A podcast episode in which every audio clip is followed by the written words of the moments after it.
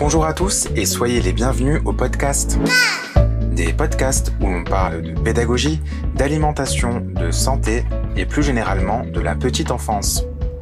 Le groupe NASHT est un ensemble de crèches et de foyers de jour implantés au Luxembourg depuis 2012. Pour plus de renseignements, rendez-vous sur le www.nasht.lu. Épisode 6. Les poussées dentaires. Votre bébé commence à baver. Il a les joues rouges, les selles sont souvent plus liquides et votre enfant adopte un comportement grognon. Rien ne va, il mordit tout. Vous l'aurez peut-être deviné, nous allons parler des poussées dentaires. Souvent source d'inquiétude pour les parents et de gêne hein, pour les enfants, mais cette période est transitoire, rassurons-nous. Alors qu'est-ce que l'on peut faire? Quels sont les petits trucs à savoir? Catherine Ranty, bonjour. Bonjour Jérémy. Encore un sujet intéressant que l'on va aborder avec vous. Alors que faut-il savoir sur les poussées dentaires? Tout d'abord, les poussées dentaires sont le moment où les premières dents, appelées aussi dents primaires ou dents de lait, commencent à sortir. Les dents de bébé débutent leur formation au cours de la grossesse et font généralement leur apparition entre 4 et 6 mois, mais cela peut cependant être très variable d'un enfant à un autre. Y a-t-il un ordre de sortie général des dents ou est-ce que ça varie d'un enfant à l'autre? Les dents sortent de préférence dans cet ordre. Tout d'abord les incisives du bas, puis du haut, entre 6 et 12 mois.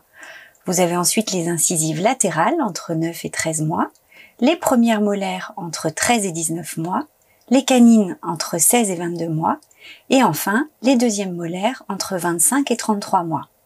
Ah oui, en fait, ça se passe quand même sur plusieurs années. Oui, les enfants de 3 ans ont pour la plupart leurs 20 dents primaires, les 32 dents d'adultes se développent pendant ce temps dans la mâchoire et apparaissent entre 6 et 12 ans. Les dents de sagesse arrivent plus tard, voire pour certaines personnes, n'arrivent jamais. Et comment se manifestent exactement les poussées dentaires? Quels sont les symptômes? On notera généralement une tendance à saliver, un enfant qui bave donc beaucoup. Il pourra avoir les gencives gonflées, des joues rouges, une fièvre légère mais qui ne dépasse en généralement pas 38 degrés, des selles un peu molles avec un siège irrité mais pas de diarrhée, un manque d'appétit, il peut avoir un sommeil agité et c'est un enfant en général qui est un peu grognon. Et lorsqu'on perçoit ces premiers signes, est-ce qu'on doit directement consulter un spécialiste?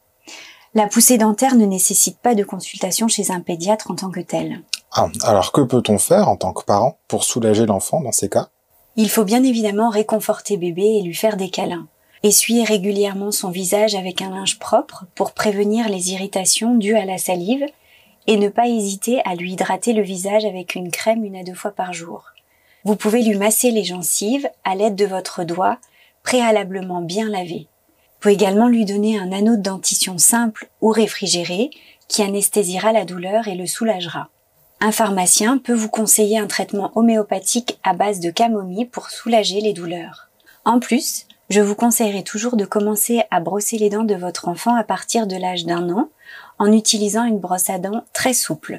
Au début, il ne faut pas mettre de dentifrice, on brosse simplement les dents le matin et le soir pour instaurer un rituel. À partir de l'âge de 2 ans, vous pouvez commencer à mettre l'équivalent d'un petit grain de riz de dentifrice et frotter du bas en haut, matin et soir. Il est cependant déconseillé de donner un biberon à votre enfant pour qu'il s'endorme avec, cela peut favoriser l'apparition des caries. Les dents commencent à tomber vers l'âge de 6 ans, ce qui est important est donc d'en prendre soin. Vous pouvez faire une première visite chez le dentiste vers l'âge de 2-3 ans. Catherine, merci pour votre intervention et vos explications. Merci pour votre temps. Et je vous souhaite une excellente journée. Avec plaisir, Jérémy. Belle journée à vous.